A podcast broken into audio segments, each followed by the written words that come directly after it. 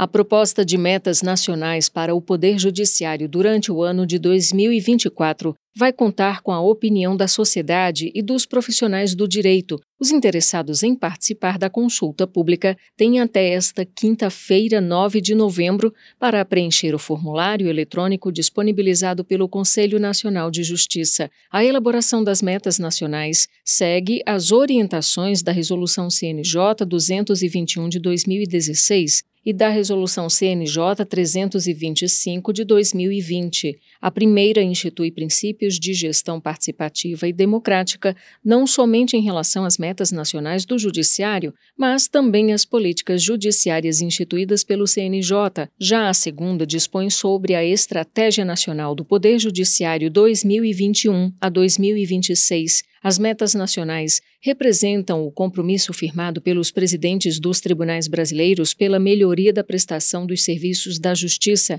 Essas disposições são consolidadas pelo CNJ após discussões com a participação de todos os segmentos da justiça brasileira. Podem participar da consulta o público em geral, integrantes da magistratura, da advocacia, do Ministério Público e da Defensoria Pública, além de representantes de entidades de classes. Após a análise dos resultados da consulta pública pelo CNJ, as metas serão votadas pelos 90 presidentes dos tribunais brasileiros no 17º Encontro Nacional do Poder Judiciário, que ocorrerá nos dias 4 e 5 de dezembro, em Salvador, na Bahia. Do Superior Tribunal de Justiça, Fátima Uchoa.